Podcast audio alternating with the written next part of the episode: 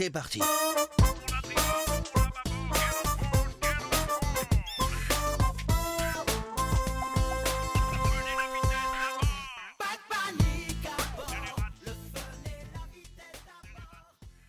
Hello, c'est Maxime et t'écoutes Narcose, le podcast 100% plongé. Dans le dernier épisode, on a évoqué la relation entre la pression et les volumes et on a aussi parlé du barotraumatisme de l'oreille.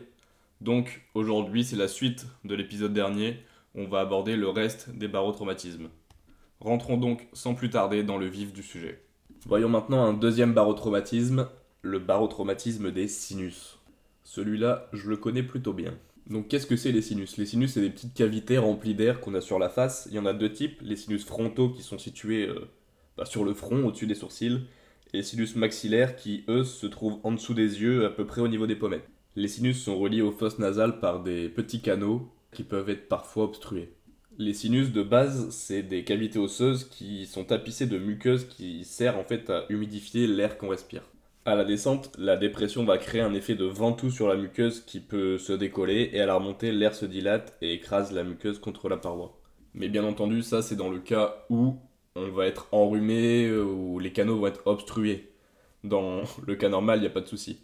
C'est donc ces deux situations où la muqueuse va se décoller ou alors s'écraser contre la paroi qui vont créer les douleurs au niveau des sinus. Un barotraumatisme des sinus, on le ressent parce qu'on a soit mal dans les yeux, sous les yeux, autour des yeux, parfois un peu à la tête aussi, mais généralement ça va être des douleurs au niveau de la zone du masque.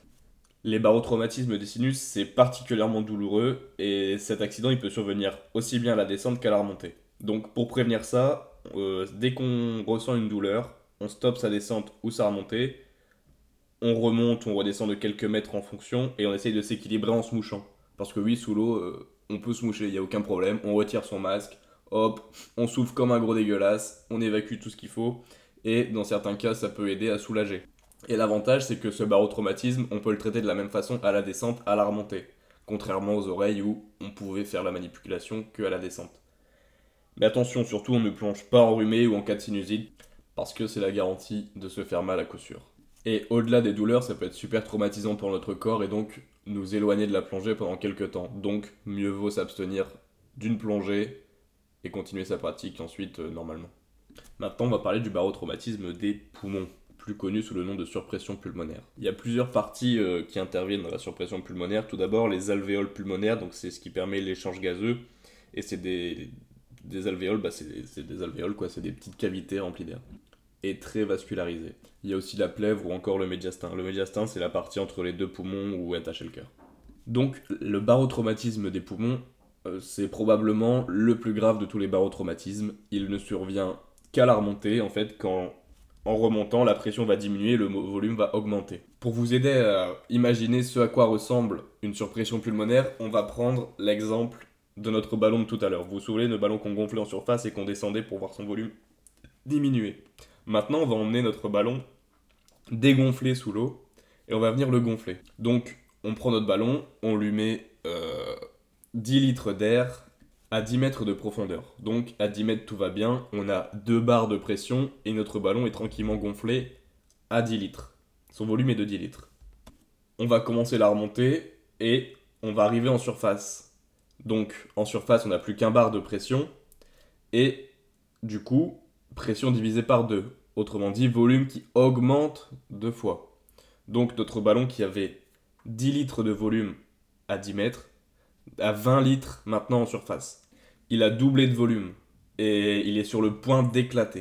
Et eh bien maintenant, imaginez que ce ballon, c'est les poumons d'un plongeur qui va les remplir d'air sous pression en respirant tranquillement avec son détendeur et ensuite il va venir bloquer sa respiration à un long moment et remonter comme ça. Eh bien automatiquement, ces poumons vont venir gagner en volume, grossir petit à petit. Et c'est super dangereux. Parce que si le plongeur continue son apnée et n'expire pas, et eh bien à un moment il y aura un point de rupture où le volume sera tellement important que bam, ça va éclater. Ça va notamment exploser au niveau des alvéoles.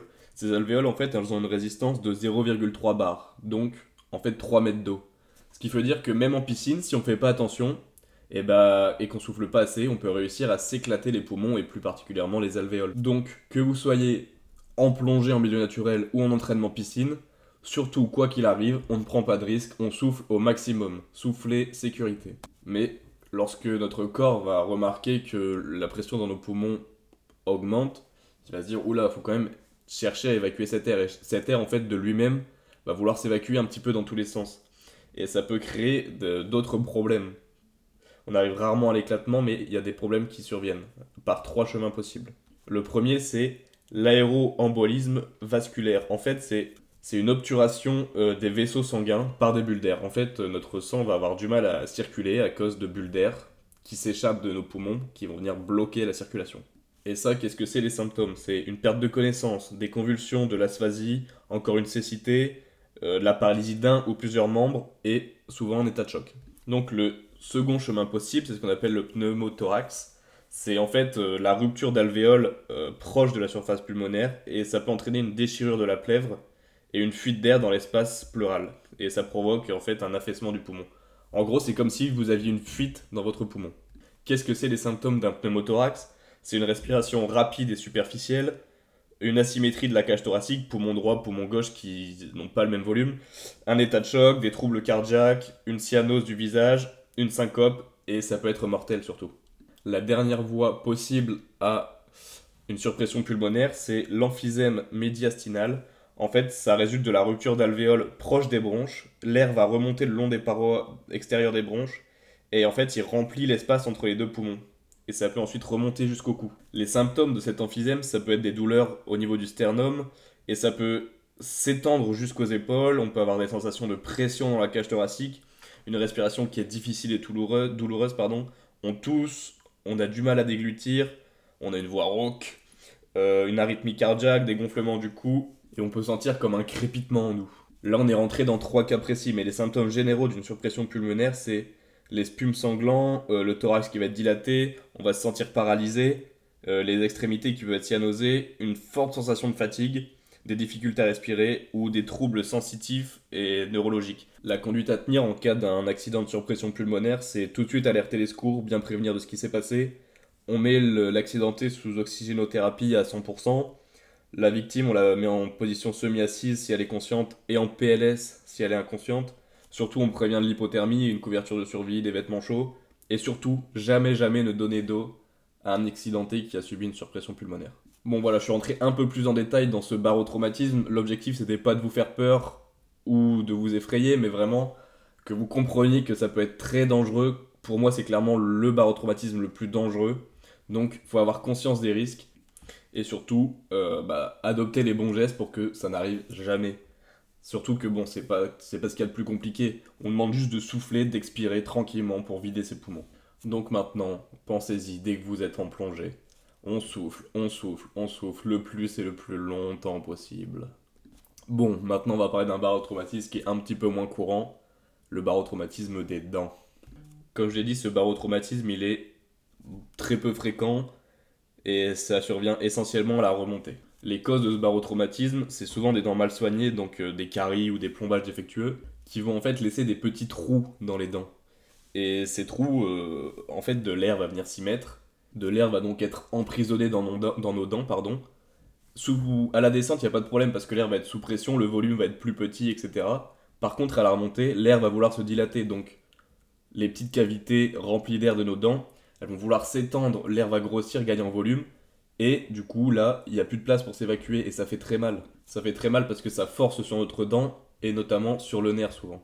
Et en plus, c'est très compliqué d'équilibrer ou d'aider l'air à s'échapper. En fait, il y a très peu de méthodes pour le, les barotraumatismes des dents, hormis d'aller chez son dentiste au moins une fois par an pour s'assurer de ne pas avoir de trous. Et surtout, quand vous allez chez votre dentiste, vous lui dites Je suis plongeur, faites très attention à ce qu'il n'y ait vraiment aucun trou. Donc voilà, barotraumatisme des dents, euh, rien de spécial à dire dessus, juste euh, brossez-vous les dents, allez chez le dentiste et tout ira bien.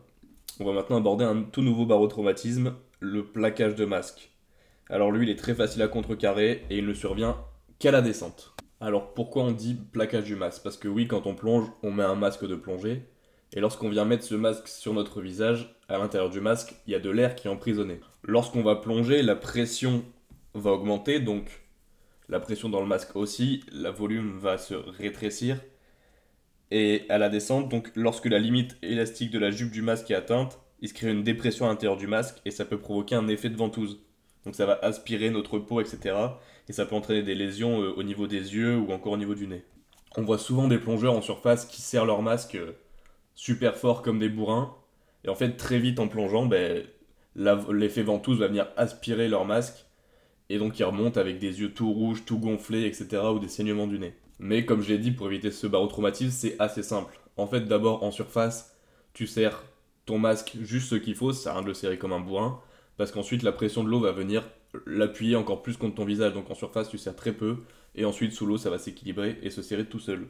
Et ensuite, la deuxième méthode, c'est de souffler par le nez lors de la descente. Parce que oui, on a dit que ça, c'était dû à une dépression dans le masque. Donc en venant souffler de l'air par le nez, tu augmentes la pression dans le masque, tu l'équilibres avec l'extérieur, tout va bien, il n'y a plus d'effet ventouse. Il est maintenant temps de parler du dernier des barotraumatismes, le barotraumatisme des intestins. Ce barotraumatisme est plus communément appelé la colique du scaphandrier. Donc ce barotraumatisme, il survient uniquement à la remontée, mais il est quand même très très très peu fréquent dans le cas de la plongée loisir. Et il est assez simple à comprendre. En fait, l'air qu'on va avaler dans notre estomac lors de la descente, ou à cause de la fermentation de ce qui est déjà dans notre estomac, euh, en fait, va se dilater à la remontée, et ça va créer une surpression dans le tube digestif. Et cette surpression va venir créer des douleurs donc au niveau du ventre, euh, de l'estomac, etc. Pour prévenir ce problème, c'est assez simple. Avant de plonger, t'évites de boire trop de boissons gazeuses. Enfin, t'évites d'en boire tout court d'ailleurs. T'évites les légumineuses euh, comme les haricots, etc. Et si besoin, euh, sous l'eau, on peut tout faire. Tu évacues les gaz par les voies naturelles, il n'y a aucun problème. Voilà, j'espère sincèrement que ce petit rappel sur la pression, le volume et sur les barotraumatismes t'a plu. Si jamais ce type de format t'intéresse, n'hésite pas à me le dire dans les commentaires du podcast. Et si jamais tu veux aborder d'autres sujets plongés, tu peux aussi me les laisser et je serai très content de les traiter. Voilà, merci beaucoup de m'avoir écouté. À bientôt, c'était Maxime pour Narcos. Est-ce que tu es bien sûr que tu parles baleine